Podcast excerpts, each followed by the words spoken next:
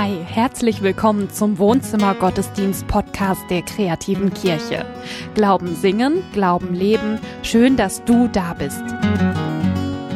Hallo und herzlich willkommen zum Wohnzimmer Gottesdienst heute am vierten Advent. Es sind nur noch vier Tage bis Heiligabend. Oh, ich bin nervös. Matze, wie sieht's aus? Wie steht es mit den Vorbereitungen? Ja, gut, Ist die Krippe also- schon aufgebaut? Ja, doch, also wir sind relativ weit. Äh, wir, ich mache immer die Weihnachtsbeleuchtung erst wirklich äh, zum ersten Advent.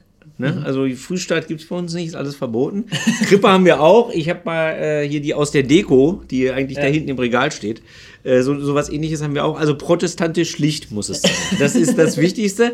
Aber eher so im Spielzeugmodus. Ja. Ne? Wir spielen auch gerne mal, also meine Tochter spielt gerne damit, Ja. mein Sohn auch schon mal, also ja, eher so im Spielzeugmodus. Aber wir sind vorbereitet, ihr auch? Ja, wir haben auch die Krippe zu Hause. Ist, ähm, Krippe ist ja so ein bisschen ne, Vater, Mutter, Kind, irgendwie so christliche Familienaufstellung, sieht alles ganz heimelig und ganz intim, ganz schön, ganz warm aus.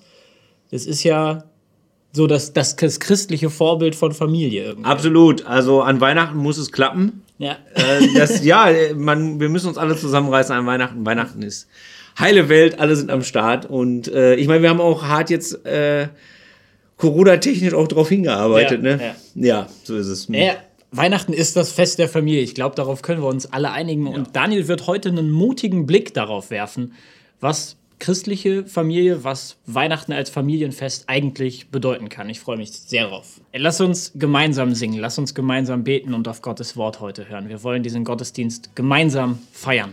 Im Namen des Vaters und des Sohnes und des Heiligen Geistes. Amen. Weihnachten ist das Fest der Familie. Ich glaube, dass die allermeisten von uns dem Satz zustimmen würden. Einige würden sagen, nee, nee, Weihnachten, das, das, das ist der Geburtstag von unserem Herrn und Erlöser Jesus Christus. Aber feiern tun wir das in der Familie. also es ist einfach, Familie und Weihnachten, das gehört irgendwie zusammen. Und ich bitte dich, dass du mal dein Bild dazu rausholst. Wie stellst du dir Familie an Weihnachten vor? Sitzen alle zusammen, essen gut, haben schöne, tiefgreifende, aber auch heitere, fröhliche Gespräche. Es gibt keinen Konflikt und trotzdem werden die wichtigen Dinge des Jahres besprochen. Es gibt Geschenke, es gibt den Tannenbaum, Heimatgefühle ohne Ende. Hinterher noch schön Zweisamkeit, Zusammensein und so. Ich weiß nicht, Max, das ist ein Bild. Ich bitte dich, geh mal rein in dein Bild und sei jetzt ehrlich, welche Gefühle löst es eigentlich bei dir aus? Ist da Sehnsucht? Ist da Druck? Ich muss das irgendwie so hinkriegen, so gestalten für meine Familie. Ist da vielleicht auch Schmerz? Weil du deine Familie nicht siehst, weil Familie zerbrochen ist, weil Weihnachten jedes Jahr anders ist als dieses Idealbild.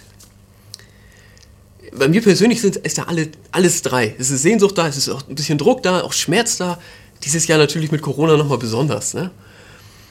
Ich habe mir die Frage gestellt, ist das, dieses rosa Bild und die Gefühle, die dazu kommen, ist das eigentlich das, was Gott uns sagen will zu Weihnachten? Ist das eigentlich seine Botschaft an uns zu Weihnachten in Bezug auf Familie? Ich glaube, dass das nicht so ist. Ich glaube, dass uns dieses Bild eigentlich auch gar nicht wirklich hilft. Dieses Bild ist irgendwie so ein Ideal, aber was sagt das eigentlich wirklich über Familie? Weihnachten jedenfalls ist was anderes. Und die Bibel sagt über Familie auch etwas völlig anderes. Und ich möchte mit dir heute gerne das mal so, ich sag mal, füllen. Wenn wir sagen, Weihnachten ist das Fest der Familie, was bedeutet das eigentlich? Wie denkt sich die Bibel Familie, wenn wir jetzt wirklich mal von der biblischen Familie, also von, ich meine jetzt Maria, Josef und das Jesuskind und die Brüder, die noch dazukommen, wenn wir sagen, das ist Familie, wie leben die eigentlich Familie? Was können wir davon vielleicht lernen? Welches Familienbild kommt da durch? Und ich darf schon verraten, ja, das ist viel realistischer, das ist viel heilsamer, das gibt sogar eine Antwort auf Zerbruch in der Familie. Das hilft uns wirklich. Ähm, ich habe mal die Freude gehabt, jetzt im Vorfeld in großer Ruhe äh, diese ganzen Texte zu lesen. Alles Texte, in denen die himmlische Familie vorkommt. Keine Angst, ich werde das jetzt nicht wiederholen, so, aber vielleicht hast du Lust, dir ein Bild zu machen, kannst du es nachholen. Und mir sind drei Dinge aufgefallen. Drei Wahrheiten über Familie, die immer wieder vorkommen. Das erste, Familie ist Fürsorge, gerade in schweren Zeiten. Zweite, Familie sollte nach oben offen sein. Und das dritte, Familie ist mehr als genetische Verwandtschaft. Diese drei Wahrheiten, die kommen immer wieder vor. In allen Texten unterschiedlich doll gewichtet, aber sie kommen immer wieder vor. Das finde ich äh, wirklich bemerkenswert. Also schon im ersten Kapitel ist es so. Das erste Kapitel der Familie Jesu.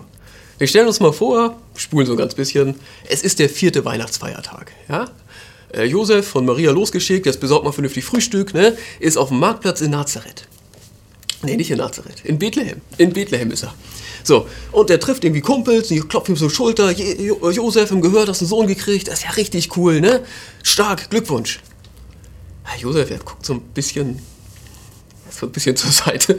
Er sagt, ja, also mit dem Jesus, das war alles ein ganz bisschen was Besonderes. Also, da kam ein Engel zu Maria und er sagte dann, der Messias soll geboren werden. Und Gott hat dich ausgesucht, ist das okay? Und Maria sagte, ja, mir geschehe, wie du gesagt hast. Und dann kam der Engel auch zu mir und sagte, ja, mit der Schwangerschaft von Maria und so, mach dir keine Sorgen, das äh, war ich, das kommt von Gott, das ist alles so richtig. Und dann, dann naja, dann, dann habe ich die Maria geheiratet und dann Jesus adoptiert. Und das super Knabe. Echt toll. ich stell dir das Gespräch vor. Das steht so nicht in der Bibel, ja? Aber es ist meine Fantasie und ich stelle mir auch vor, die pumpelt so. Alles klar, äh, stark. Wenn ihr noch mehr Kinder wollt, lädst du dann wieder den Engel ein oder versuchst du es dann selber? Ich bin mir sicher, das ist, das steht nicht in der Bibel, das ist meine Fantasie, aber ich bin mir sicher, es gab Spott. Die himmlische Familie sah von außen erstmal irgendwie ganz anders aus, als Josef sich das sicherlich vorgestellt hatte.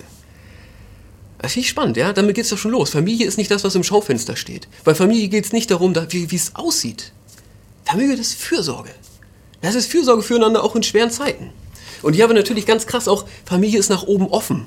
Also Maria und Josef, das sind echt fromme Menschen, ja? Was die Gott alles zutrauen. Was die sich von ihm auch zumuten lassen. Wie die, ich sag mal, fröhlichen Herzens so eine Berufung annehmen, so einen Auftrag annehmen. Finde ich schon stark. Für sie ist völlig klar, unser Glaube, unser Familienleben, das gehört zusammen. Gott ist Teil davon. Das lässt sich jetzt, ja, uns übertragen, dafür ist das natürlich total krass mit dem Beispiel. Aber du merkst, da ist auf jeden Fall eine Offenheit nach oben. Da ist ganz viel Fürsorge und Familie ist mehr als genetische Verwandtschaft, das steckt hier auch drin. Also Weihnachten, also Familie von Weihnachten her gedacht, das ist jetzt nicht Vater, Mutter, Kind, so, sondern hier ist eine Mutter und ein Kind und ein Mann, der die Verantwortung übernimmt für die Menschen, die Gott ihm anbefohlen hat. Das ist die himmlische Familie. Das ist Kapitel 1 von Jesus Familie. Und das geht so weiter. Ähm, also es ist eine bewegte Familiengeschichte. Die müssen nach einigen Jahren müssen die fliehen, fliehen, nach zwei Jahren ungefähr. Herodes, der König damals, der hat gehört, er ist ein besonderes Kind geboren, das soll mal König werden und so weiter. Und Herodes will das natürlich nicht, denn der ist ja König und will den Thron vererben. Das heißt, Herodes lässt kleine Jungs umbringen im ganzen Land. Und Familie muss fliehen. Die Familie von Jesus ist eine Flüchtlingsfamilie. Die haben ein Riesenproblem, ja. Also kein Golfkombi, kein Weihnachtsbaum, kein Reihenhaus, sondern ein Riesenproblem. Ist eine Flüchtlingsfamilie. Das eigene Kind ist durch staatlichen Terror bedroht. Und Maria und Josef tun, was Eltern für ihre Kinder tun sollten. Fürsorge. Sie tun, was sie können, um das Kind zu beschützen. Die können zum Glück nach einigen Jahren zurückkehren und dann da gibt es eine Geschichte, die ich sehr mag. Jesus ist jetzt zwölf Jahre alt. Ne? Das Leben hat sich beruhigt, das ist jetzt alles cool so, ne? also Flucht und Rückkehr in die Heimat. Ähm, naja, und dann das ist Passafest. Also die Familie wandert nach Jerusalem, feiert ausführlich Passa und dann wandern alle zurück. Und Maria und Josef, der Jesus ist hier schon groß, die denken sich, ja komm, wir quatschen hier mit unseren Freunden, ne? wir führen mal wieder so ein bisschen Gespräche unter Erwachsenen. Und Jesus, der ist da hinten bei den Kindern und das, das ist gut. Und abends schlagen die Lager auf und jeder sammelt seine Gören ein und so. Nur Maria und Josef finden ihr Kind nicht. Der kleine Jesus ist nicht da. Das heißt, die laufen die ganze Nacht zurück nach Jerusalem und suchen ihr Kind. Und dann finden sie ihn im Tempel. Und Jesus sitzt da, redet mit irgendwelchen Gelehrten, gibt kluge Antworten und so, stellt schlaue Fragen. Und dann, ich lese es kurz vor. Seine Eltern waren völlig überrascht, ihn hier zu sehen. Kind, sagte seine Mutter zu ihm, wie konntest du uns das antun? Dein Vater und ich haben dich verzweifelt gesucht. Und Jesus erwiderte, warum habt ihr mich gesucht? Wusstet ihr nicht, dass ich in meines Vaters Haus sein muss? Haben wir wieder? Familie ist Fürsorge, gerade in schweren Zeiten. Familie bedeutet, dass Kinder sich, dass Eltern sich Sorgen machen um ihre Kinder und den Kindern ist das egal. Also bei Jesus ist so gewesen. Dem war egal, dass seine Eltern sich Sorgen machen. Maria und Josef aber haben das natürlich. Und was mir an dieser Geschichte wichtig ist, Hier steckt es drin, Familie sollte nach oben offen sein. Jesus sagt, ich muss in meines Vaters Haus sein. Jesus sagt nicht, ja, für einen Heranwachsenden, äh, da ist so ein bisschen christliche Werte wichtig. Ne? Gerade zu Weihnachten brauchen wir unbedingt so ein bisschen Kirche. Das ist nicht die Botschaft. Jesus sagt, ich muss in meines Vaters Haus sein. Das meint er ganz ernsthaft. Das ist, und das, ich glaube, es ist eine, es ist eine Botschaft an uns. Was hier drin steckt, aus meiner Sicht ist, Familie sollten wir nach oben öffnen. Wenn du mich fragst, wenn ich eine Antwort geben sollte, was glaube ich ist die größte Gefahr für Familie? Glaube ich, ist es eigentlich die Überhöhung. Die größte Gefahr für Familie ist eigentlich, dass wir die nach oben nicht öffnen, sondern nach oben schließen und zu viel von den Menschen erwarten, die in der Familie sind. Das, das, das wird, ich karikiere das jetzt ein bisschen, mach's ein bisschen extrem, ne? prüf das bitte für dich auf Wahrheitsgehalt. Glaube, dass wir einander in der Familie zu Götzen machen, wenn man so will. Also warum kriegen Menschen Kinder? Sie kriegen Kinder, um geliebt zu werden. Sie kriegen Kinder, damit die Kinder ihnen einen Sinn im Leben geben. Sie kriegen Kinder, um in ihnen weiterzuleben. Ja, und dann gibt es dann 30 Jahre so und dann, dann, wenn dann immer noch keine Enkel da sind, dann geht es wieder los. Dann braucht man wieder wie neue kleine Kinder. Menschen in meinem Alter leiden da oft sehr drunter, dass sie die, diese Erwartung spüren von ihren Eltern. Jetzt mach endlich Enkel. Ich will mich wieder lebendig fühlen. Ja, ich will für immer geliebt werden. Und so kleinen Menschen, die da total Merkst du, wie das zu groß ist? Das, das ist zu viel. Das ist nicht gut, von seinen Kindern Sinn für das eigene Leben zu erwarten. Und dass man in ihnen weiterlebt, das stimmt ja auch nur genetisch. Für Familie ist eine Riesengefahr, dass wir von unseren Familienmitgliedern Dinge erwarten, die wir nur von Gott erwarten sollten. Eltern von ihren Kindern, ihre Kinder auch von, Kinder auch von den Eltern. Also, was, also dieses Ding, so meine Eltern, die müssen mich immer fördern. Die müssen mich immer lieben. Also als Kind jetzt. Ne? Die müssen dafür sorgen, aber also es ist sozusagen beides. Ne? Immer 100% Support, aber auch immer, naja, schon dafür sorgen, dass ich durchs Leben komme. Also schon die Dinge beibringen, die ich brauche. Den Fleiß, die Disziplin und so weiter, um meine Ziele zu erreichen. Also es gibt so ein beständiges Wasch mich, aber mach mich nicht nass. und jeden Kratzer, jede kleine seelische Schwierigkeit, die ich heute habe als Erwachsener, sind meine Eltern schuld. Merkst, ich karikiere das. Es gibt auch Eltern, die tun ihren Kindern etwas an. Das ist was völlig anderes. Worum es mir geht, ist, es ist eine Gefahr, dass wir von Familienmitgliedern, oder das muss auch nicht gar nicht unbedingt Familie sein, es sind Menschen, die wir sehr, sehr lieben, dass wir von diesen Menschen Dinge erwarten, die wir von Gott erwarten sollten. Und das ist nicht gut. Und Kinder sind nicht dafür da, dass sie dir Sinn geben, dass du dich lebendig fühlst, dass du dich geliebt fühlst. Also ein bisschen natürlich schon, ja. Aber eben nicht im letzten. Erstmal sind Kinder kleine Menschen, die Gott dir anvertraut hat. Und Eltern sind auch kein Gottersatz, sondern Eltern sind die Menschen, denen man anvertraut wurde, die ihren Job besser oder schlechter gemacht haben. Und Gott selbst ist dafür da, um uns Sinn und Ewigkeit zu geben. Das ist, also der, der Mensch, der das am klarsten auseinanderhält, ehrlich gesagt, ist meine Frau. Ja, muss ich erzählen. Wir haben ein Traugespräch geführt. Der Pastor stellte die geniale Frage, warum wollt ihr denn christlich heiraten? Ja, er ist der beste Gesprächseinstieg. Ich habe irgendwas gelabert und dann kam meine Frau ganz ruhig, denkte, dachte kurz nach so und dann, ja, ich will christlich heiraten, weil Daniel mein Mann ist. Nur mein Mann. Jesus Christus ist mein Erlöser. Nur er. Daniel ist nicht der Erlöser. In dem Moment war es mir peinlich, ja. Ich dachte echt, ey, das ist ein sehr, sehr frommer Spruch jetzt, ja. Selbst für dieses Setting. Aber es ist so was Wahres dran. Und ich glaube, dass da für uns was Heilsames drinsteckt. Und es ist die Bitte, sprich das ruhig mal aus über die Menschen, die du am meisten liebst. Ob es jetzt Familie ist oder jemand anders, ist eigentlich egal. Diese Kinder oder dieses Kind, ja, ist nicht mein Erlöser. Das ist natürlich, trotzdem ist es total wichtig, ja. Ich habe mir gestern Abend Bilder von meinem Sohn angeguckt, ob ich schon todmüde war, um, um, zum Schlafen. Ich hätte nie gedacht, dass ich sowas mal tun würde. Es ist unendlich wichtig für mich. Ich liebe ihn, aber es ist nicht mein Erlöser. Es ist ein kleiner Mensch, den Gott mir anvertraut hat, mir und meiner Frau. Das ist was anderes. Auch meine äh, Frau ist nicht meine Erlöserin, meine Frau. Meine Eltern. Meine, und denk das für dich mal, egal wer. Ich sagte, das und das bist du für mich. Du bist unglaublich wichtig. Ich liebe dich. Aber du bist nicht mein Erlöser. Das ist Christus. Es tut Familie so gut. Es tut unserem Herzen so gut, wenn wir das auseinanderhalten. Was wir von Menschen erwarten können, was wir von Gott zu erwarten haben. Familie sollte nach oben offen sein.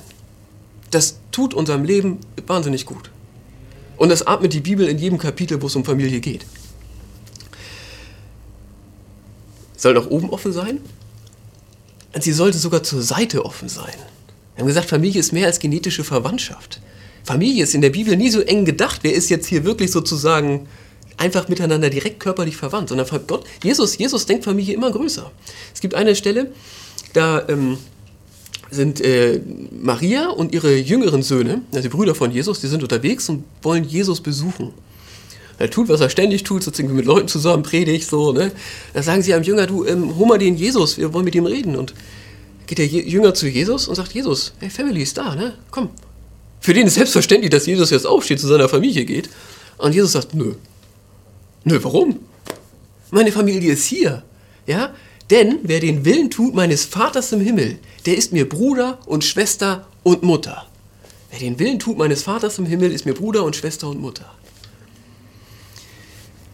Ich bin mir sicher, dass Jesus diesen Satz nicht sagt, um seine Familie zu verletzen, seine körperliche Familie, seine genetische Familie. Sondern er sagt den Satz, um uns, was deutlich zu machen. Er sagt den Satz, dass Familie mehr als genetische Verwandtschaft ist, dass man Familie größer denken kann. Und er sagt hier ja, wenn man genau hinguckt, wer den Willen tut meines Vaters im Himmel. Also wer sich von Jesus das Leben nach oben öffnen kann, lässt, das ist ja auch Gottes Wille. Deswegen kommt ja Christus auf die Welt, um unser Leben nach oben zu öffnen, um den Himmel aufzureißen für uns. Wer das zulässt, der gehört zur Familie Gottes.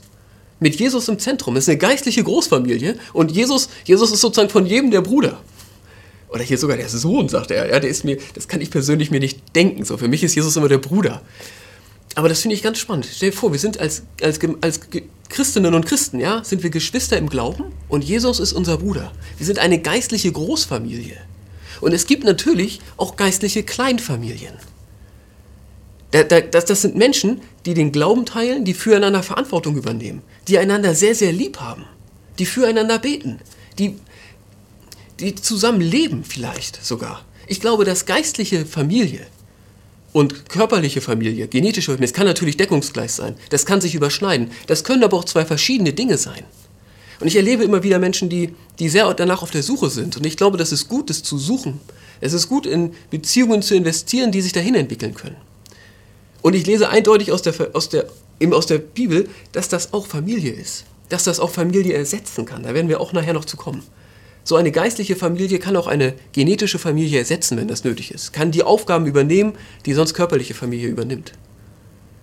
Ja, für Jesus ist Familie nicht, zack, das ist Bruder, Mutter, Schwester, bla, so, sondern Familie, das ist Beziehung. Das ist Verantwortung, es ist Fürsorge füreinander, gerade in schweren Zeiten. So denkt Jesus Familie. So denkt er eben auch dieses Geistliche mit Familie. Du merkst, ich finde, dieser Satz, Weihnachten ist das Fest der Familie, er stimmt. Ja, aber wir sollten ihn füllen. So, und Sinn macht er, wenn wir sagen, Familie ist Fürsorge gerade in schweren Zeiten. Familie sollte nach oben offen sein und Familie ist mehr als genetische Verwandtschaft. Diese drei Wahrheiten, die kommen immer wieder vor. Diese drei Wahrheiten atmen alle diese Texte für mich, in denen Jesu Familie vorkommt. Und es gibt noch ein allerletztes Kapitel. Da wird einem das entgegengeschrien. Da ist es fast unangenehm laut. So, es tut ich finde es wirklich emotional herausfordernd, diese allerletzte Begebenheit aus Jesu Familienleben. Das ist nämlich schon am, am, am Kreuz. Jesus hängt am Kreuz. Was tut er da? Am Kreuz, da tauscht er doch. Er tauscht seine Herrlichkeit, Ewigkeit, seine Heiligkeit. Die tauscht er mit unserer Sünde, unserem Tod, unserer ganzen Vergänglichkeit. Das tauscht er, um für uns den Himmel aufzureißen um unser Leben nach oben zu öffnen, unser persönliches, unser Familienleben nach oben zu öffnen. Jesus tut es hier. Diese Verbindung zwischen Gott und uns, die stellt er daher am Kreuz. Das heißt, es geht ja um Familie, auch, auch um Familie am Kreuz. Und auch am Kreuz geschieht noch Fürsorge, familiäre Fürsorge. Denn Jesus ist da ziemlich allein. Jesus fühlt sich auch von Gott verlassen. Und kaum, kaum Jünger sind dabei, hauptsächlich eigentlich Menschen, die ihn verspotten. Aber weißt du, wer da ist? Die Maria ist da. Seine Mutter. Maria erlebt das Schlimmste, glaube ich, was ein Mensch erleben kann. Also weil sie ihr Kind sterben sieht so. Aber sie tut das so aus Fürsorge. Verstehst du? Ich bin bei dir, mein Junge. Das sagt sie ihm noch. Also einfach dadurch, dass sie da ist. Das ist Fürsorge in ganz schweren Zeiten. Das ist Familie. Und Jesus, auch ihr gegenüber, Weißt du, er sieht, er sieht seine Mutter da. Ich meine, er ist im Todeskampf, der Mann, ja? Er sieht seine Mutter da stehen und er sagt, Frau, siehst du den Mann neben dir, den Johannes, den Jünger Johannes? Dieser Johannes, der wird jetzt dein Sohn sein. Und du, Johannes, diese Frau, Maria, das wird jetzt deine Mutter sein. Am Kreuz hängend hilft Jesus seiner Mutter noch in eine kleine, neue, geistliche Kleinfamilie. Eine Familie ist mehr als genetische Verwandtschaft. Und diese Beziehung will er für seine Mutter. Ist Fürsorge. Merkst du, Weihnachten ist das Fest der Familie. Das kann man wirklich sagen. Und das macht auch Sinn.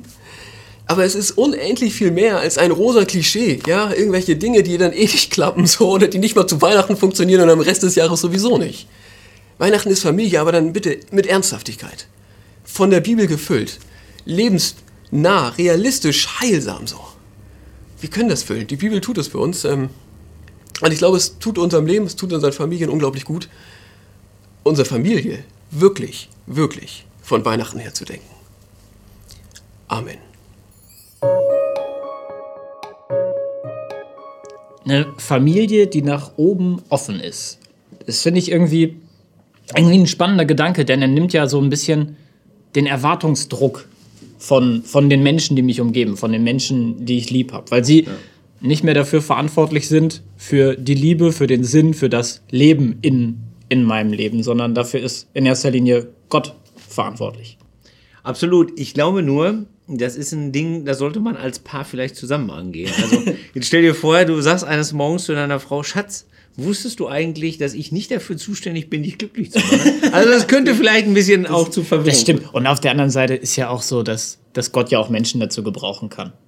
Ja, das absolut. kommt ja auch noch dazu. Aber die Erwartung, also dass die Erwartungen so hoch sind, dass man eigentlich nur scheitern ja. kann. Ne? Das hat man also, wenn man häufig mal so Trauung erlebt, wie das ja nun mal auch in unserer Branche häufig passiert, sag ich mal so, dann, dann merkt man, also die Erwartungen sind echt super krass. Ja. Und äh, ich glaube, das ist schwierig das, also da, da, werden schon Erwartungen aufgebaut, das ist schwer drüber zu kommen. Ja, ihr seht, wir haben, wir haben darüber viel zu sprechen, dazu später noch mal mehr. Ja, später noch mal mehr. Wir sind eine Familie du und ich, weil wir Gottes Kinder sind. Und Daniel hat es gerade schon gesagt, zum Familiesein gehört Fürsorge. Und Fürsorge kann auch manchmal bedeuten, dass man füreinander betet. Wenn du ein Anliegen hast, von dem du möchtest, dass du darin getragen wirst von anderen Menschen im Gebet, dann schick uns dein Anliegen gerne zu. Es gibt ein Gebetsteam, das gerne für dich betet. An dieser Stelle wollen wir uns auch richtig doll mal beim Gebetsteam bedanken, das jetzt seit vielen, vielen Monaten schon vor dem Wohnzimmergottesdienst schon ähm, für Menschen gebetet hat. Ähm, danke Petra, Birgit, Erika, Kerstin, Ruthild und Silke. Danke, dass ihr unser Gebetsteam seid. Danke, dass ihr vor Gott für andere Menschen eintretet. Das ist super wertvoll. Danke dafür. Dankbar sind wir auch für eine andere Form von Fürsorge, die wir erleben, nämlich für die Spenden, die wir bekommen. Yes um das alles möglich zu machen, vor allen Dingen für die Arbeit hinter der Kamera. Da sind wir immer auf Unterstützung angewiesen. Wir müssen alle Online-Angebote der Kreativen Kirche tatsächlich aus Spenden finanzieren. Und ich habe es nicht so richtig für möglich gehalten, ehrlich. Also mehr gehofft als erwartet, so würde ich mal sagen, dass das funktioniert. Und es äh, ist, ich finde es wirklich unglaublich, dass wirklich viele mitmachen. Und wenn du magst, sei auch dabei. Und vielen Dank dafür. Vierter Advent in diesem Jahr heißt nur noch vier Tage bis zum großen Wohnzimmergottesdienst an Heiligabend. Wir wollen mit dir zusammen Heiligabend feiern. Hier auf YouTube, auf Facebook oder auf unserer Homepage, wo auch immer du das schaust. Heiligabend wird dieses Jahr anders. Das ist uns allen klar. Das heißt aber nicht, dass es, dass es weniger Tiefe geben wird, weniger gute Musik oder weniger Freude. Nee, wir wollen das hier im Internet mit dir gemeinsam feiern. Ab 16 Uhr an Heiligabend wird es den großen Wohnzimmergottesdienst der kreativen Kirche gehen, geben. Wir freuen uns, wenn du mit dabei bist. Erstmals mit allen vier Moderatoren vom Wohnzimmergottesdienst. Ja. Unglaublicherweise, oder habe ich jetzt einen Spoiler-Alarm? Also jetzt habe ich ein Geheimnis verraten, ist egal. Silvester wird es auch einen Gottesdienst geben, yes. also zwischen den Jahren nicht am Sonntag, sondern dann an Silvester. Wir wollen nochmal Rückschau halten auf das Jahr und äh, uns vorbereiten auf das nächste Jahr, das ja eigentlich nur besser werden kann als 2020. Da sind wir uns ja wohl einig. Ja. Ähm, ist jetzt auch wieder viele Infos, viele Termine. Ähm, ist sowieso schwierig, das alles im Kopf zu behalten über die Feiertage. Deswegen übernehmen wir das für euch. Und zwar, wenn ihr uns einfach abonniert. Abonniert uns auf YouTube, auf Facebook, auf Instagram, dann bekommt ihr alle Informationen. Ihr werdet daran erinnert, wann die Gottesdienste stattfinden. Dann müsst ihr euch darum schon mal keinen Kopf machen. Das ist doch super. Vielleicht hast du dich schon mal gefragt, woher kommt eigentlich die viele wunderbare Deko hier im Raum? Und äh, vielleicht auch nicht, weiß ich nicht, aber ich finde, äh, sie ist Beachtung wert, denn äh, ja. das ist auch eine sehr musikalische Deko. Die Steffi Brenzel von Gospel für eine gerechtere Welt hat hier viele Dinge abgecycelt oder geupcycelt. Äh, weiß Darum ich nicht genau, also verwertet, auf Deutsch verwertet. Die Philologen der Zukunft Genau. also äh, äh, verwertet und äh, ich finde super, dass sie das macht und äh, auf der Webseite von Gospel für eine gerechtere Welt gibt es auch hier und da mal ab und zu Tipps. Das ist gospel.de. Wir, der Johannes und ich, wir wollen gleich noch ein bisschen uns weiter unterhalten im Kirchcafé des Wohnzimmergottesdienstes auf einen Kaffee, setzen wir uns zusammen, dauert so lange wie eine Tasse Kaffee dauert und äh, dann wollen wir nochmal nachdenken über die Impulse, die der Daniel uns gegeben hat. Wenn du magst, sei dabei in einem anderen Video. Genau, den Link dazu findet ihr unten in der Videobeschreibung. Ähm, ja, bis hierher erstmal. Genau. Wir verabschieden uns von dir, von euch. Wir freuen uns, dass du mit dabei warst. Freuen uns, wenn du Weihnachten, wenn du Silvester mit uns feiern magst. Und bis dahin wünschen wir dir eine gute Zeit und ja, Gottes Segen. Bis dahin.